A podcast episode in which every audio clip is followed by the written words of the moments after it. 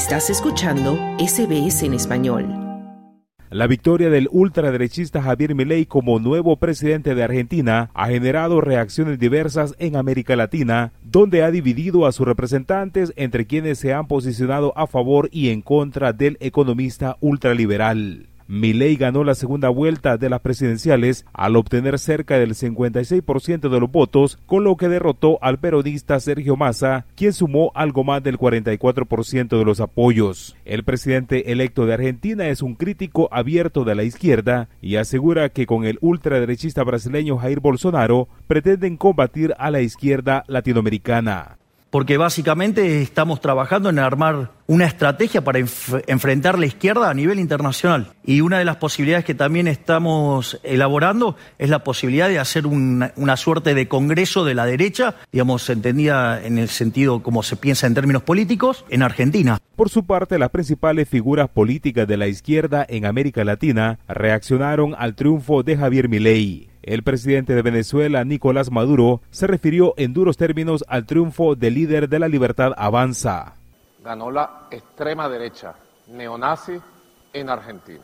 Es una extrema derecha que viene con un proyecto colonial para la Argentina, pero que pretende liderar un proyecto colonial en toda América Latina y el Caribe. Pero nosotros no vamos a callar, porque es una tremenda amenaza la llegada de un extremista de derecha con un proyecto colonial, absolutamente colonial, arrodillado al imperialismo norteamericano, que pretende acabar con el Estado, con los derechos sociales y que pretende instaurar en el continente lo que fue el proyecto ultra neoliberal, llamado liberal por ellos, que se impuso en los años 70 con los golpes de Estado de Pinochet en Chile, de Videla, en Argentina, con el golpe de Estado en Uruguay. Distinta fue la reacción del presidente de Brasil, el izquierdista Luis Ignacio Lula da Silva. Le deseo buena suerte y éxito al nuevo gobierno. La Argentina es un gran país y merece todo nuestro respeto, destacó el presidente en su cuenta de la plataforma X. Mientras el presidente de Colombia, Gustavo Petro, publicó, ha ganado la extrema derecha en Argentina, es la decisión de su sociedad, triste para América Latina y ya veremos. El neoliberalismo ya no tiene propuesta para la sociedad, no puede responder a los problemas actuales de la humanidad. En México, el también presidente izquierdista Manuel López Obrador dijo que no le gusta el triunfo de Javier Milei en Argentina, pese a manifestar en reiteradas ocasiones que su gobierno respeta la autodeterminación de los pueblos. Con todo respeto, fue un autogol y yo no estoy de acuerdo aunque respeto la decisión de los pueblos, con los gobiernos de derecha. No estoy de acuerdo con los gobiernos clasistas, racistas, no estoy de acuerdo con la hipocresía, que es lo que caracteriza a la derecha en el mundo.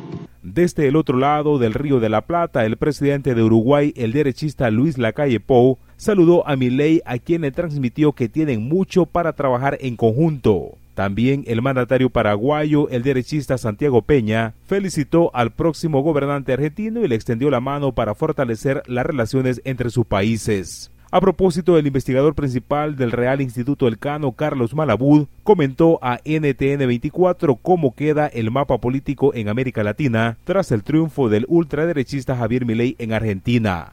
Yo no creo que estemos frente a un nuevo ciclo de la derecha, frente a un anterior ciclo de la izquierda. Lo que hay profundamente en América Latina y está sumamente instalado es un voto de castigo a los oficialismos. De, hecho, de las 17 últimas elecciones presidenciales celebradas en América Latina, en 15 ganó la oposición, con independencia del color político de los gobiernos. Por supuesto que la llegada de Milei va a cambiar radicalmente los equilibrios de fuerzas regionales en un continente que no está dividido en dos bloques antagónicos sino que está fragmentado en muchas partes, tanto a izquierda como a derecha. Las diferencias entre los gobiernos son muy marcadas y la llegada de Milei va, por supuesto, a profundizar esta, esta tendencia. Para lo que resta de 2023 no están programados eventos electorales en América Latina. La próxima elección presidencial será el 4 de febrero de 2024 en El Salvador, donde se podría consolidar la reelección del popular Nayib Bukele, a pesar de que seis artículos de la Constitución no permiten la continuidad inmediata de un mandatario. Para SBS Audio informó Wilfredo Salamanca.